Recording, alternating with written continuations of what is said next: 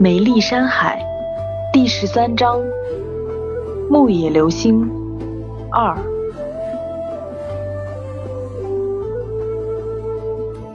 我这样的人之所以存在着，就是为了你这样的人能活着。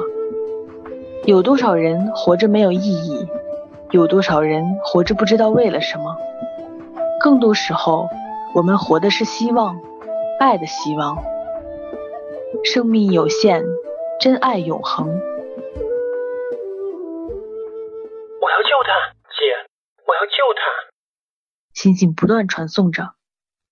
突然间，星星点动光阴器，把李志明、唐杰和丁宁直接震晕后，启动了光传送，直接把一行人送到了外太空的飞船上。你疯了吗，星星？星美大声说道。不，姐，我们能救他的，我们能的。星星道。可是我们并不能这么做。星奢道。远方的圣主文成传送道。当亮，你忘记我们的法律了吗？不准干涉其他星球的生物进化与自然规律。一百年前的那次教训还不够吗？我们把自己的技术分享给其他星球，差点引发蛇族的危机。赵阳突然感觉自己的身子飘了起来，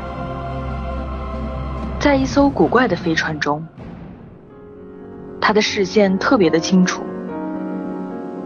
宇宙、星空、地球、唐杰、李志明还有丁玲，他想说话，却说不出声来。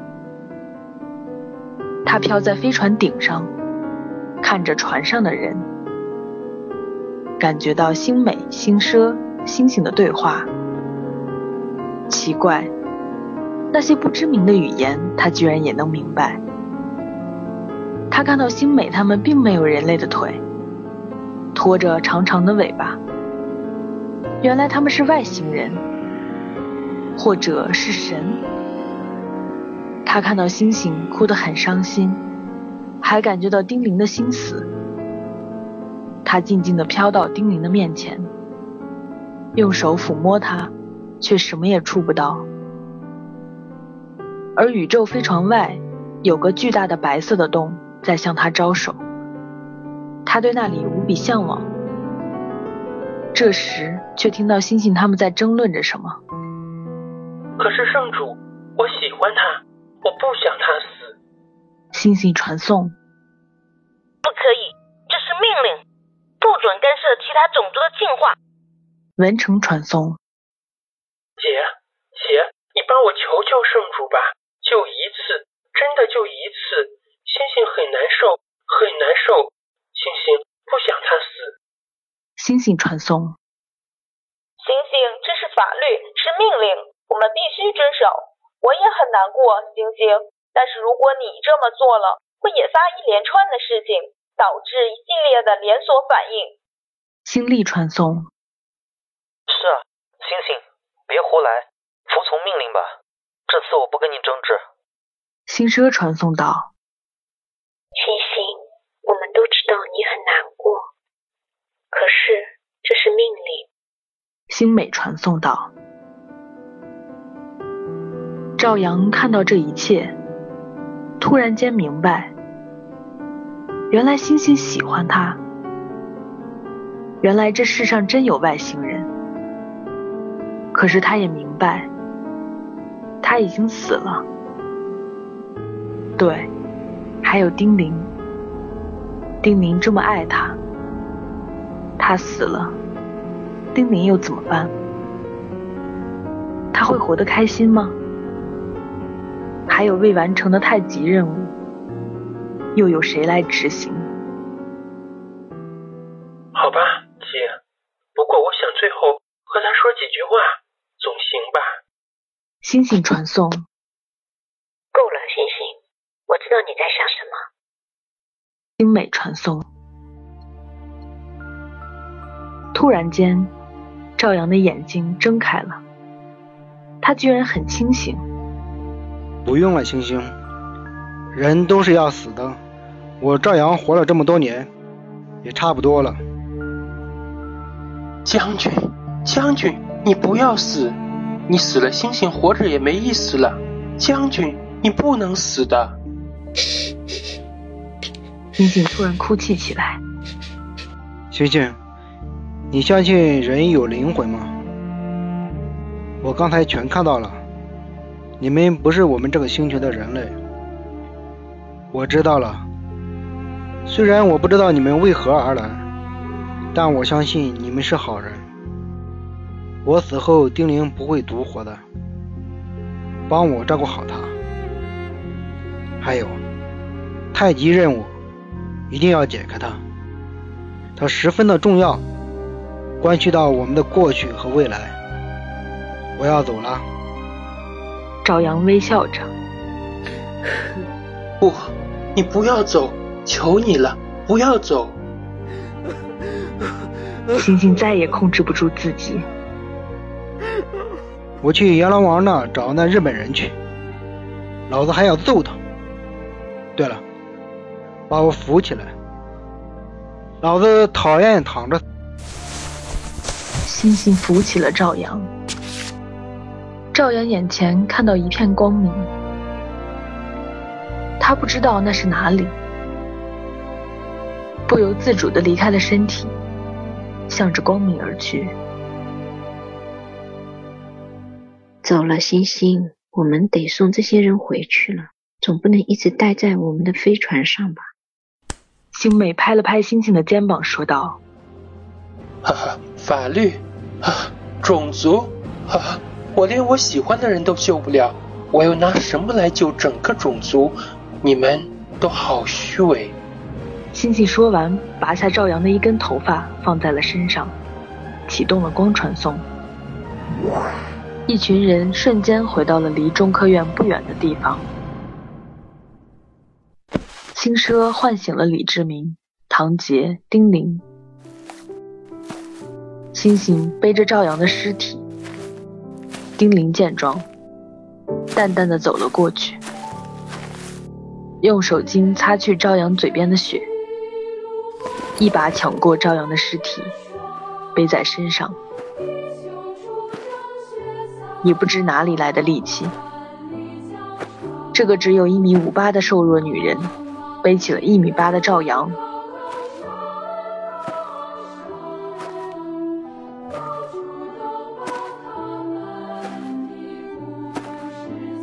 我们回家，走，首长，我们回家，回家，回家了，不。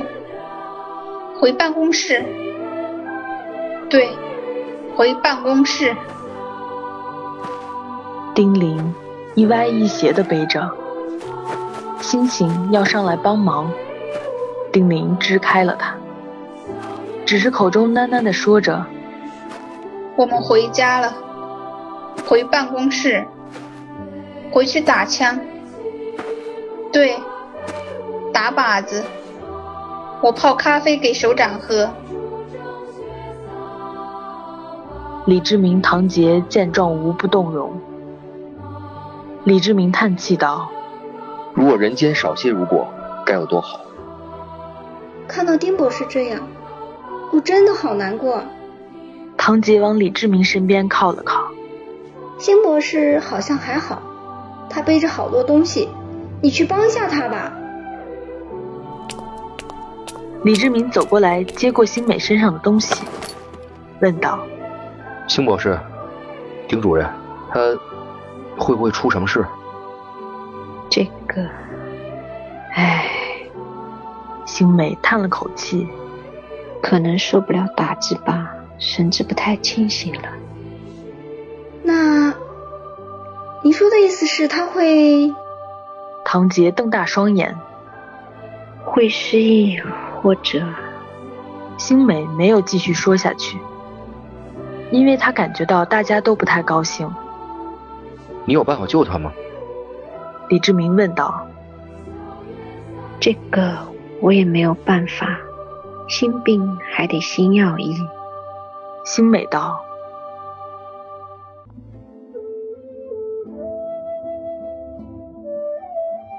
丁玲谁也不理会。直接把赵阳背回了办公室，并且拒绝任何人见他，也拒绝任何人碰赵阳。他给赵阳清洗身体，不停地擦着伤口处已经凝固的血。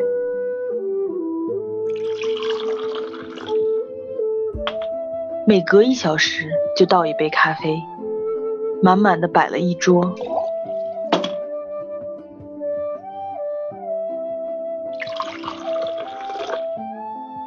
首长喝咖啡，首长看报纸，首长要换衣服吗？丁玲不停地重复着这三句话，看得星星心都碎了。中科院的杨江成博士和刘恒博士见状也摇头叹气。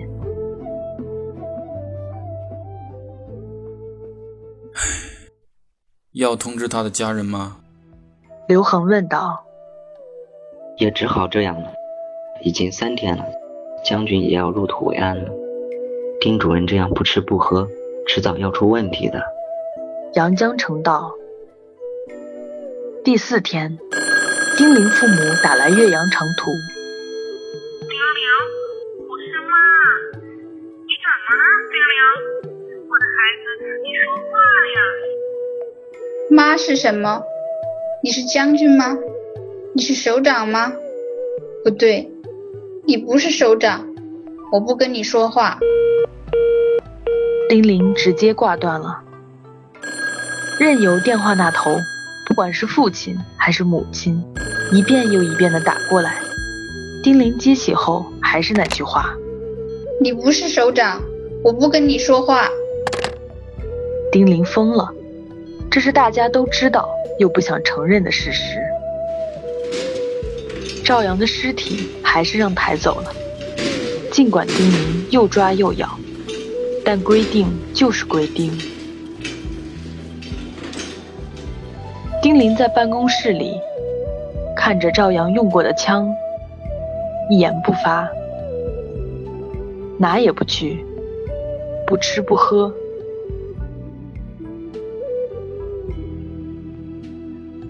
姐，这次我们得救他了。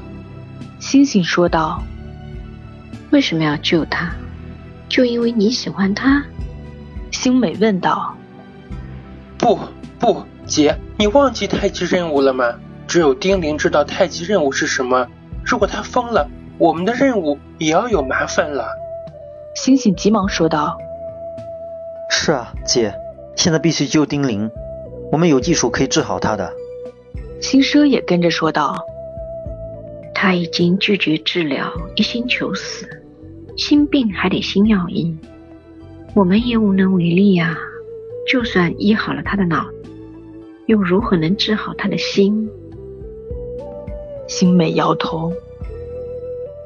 三人正犯愁着，李志明和唐杰来了。